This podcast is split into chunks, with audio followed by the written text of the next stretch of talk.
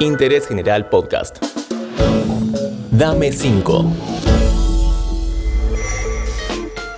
Hola, ¿cómo estás? Soy Julián Tabachnik. Hola Julián. Hola, estimado. Te traigo un nuevo episodio de Dame 5, el podcast de recomendaciones de interés general. En esta ocasión vamos a conocer un poco más a un gran artista argentino nacido en Resistencia, Chaco. Le doy la bienvenida con mucha alegría al gran Milo Lockett.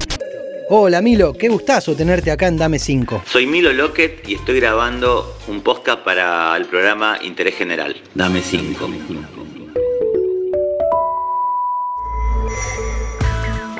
Bueno, me gustaría mucho que nos cuentes qué música escuchás, mientras trabajás o para otros momentos.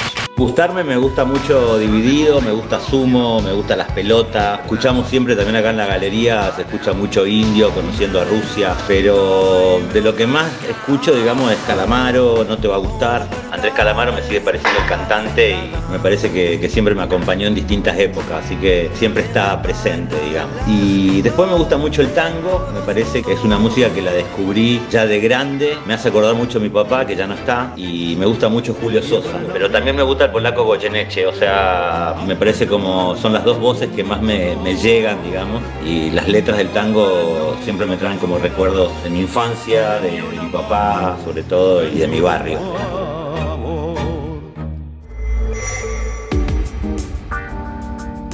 Decime, Milo, si el tiempo te lo permite, ¿sos de mirar series? ¿Nos podés sugerir algunas?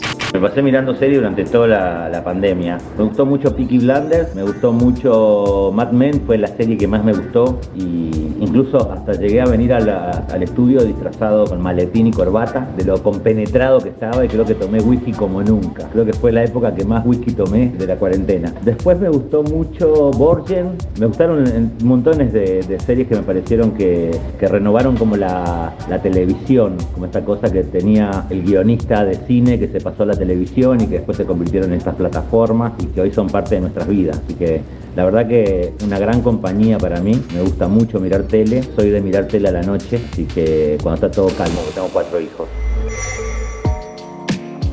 Bueno, hablemos ahora del gran universo literario que nos rodea. ¿Qué libros o autores deberíamos leer?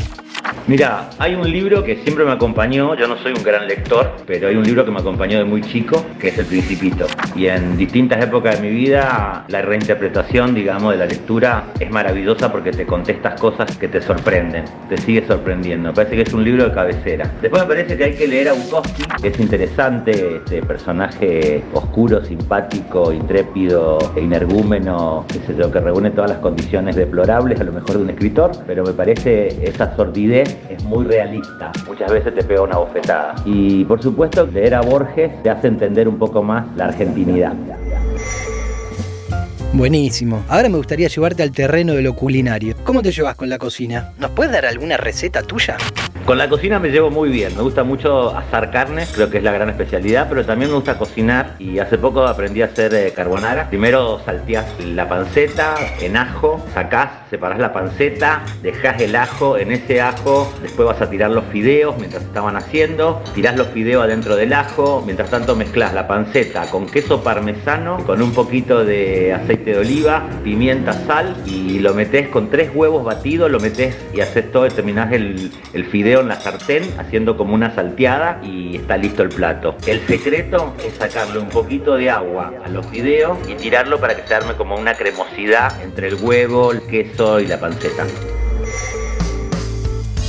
La última, Milo. ¿Nos podrías mencionar algunos y algunas artistas que te gusten mucho? Como para conocer. Me parece que, por ejemplo, un artista que no es tan recordado y que, sin embargo, es como objeto de estudio para muchos artistas contemporáneos es Seoane. Bueno, la obra de Quinquela Martín me gusta toda, en todo su ser, digamos. Él como artista, me gusta la obra, me gusta su pintura. Después me gusta el Negro, me gusta Cuitca, me gusta Claudia del Río, me gusta Diana Eisenberg. De afuera me gusta mucho Basquiat, Rothko, y creo que con esos artistas estoy.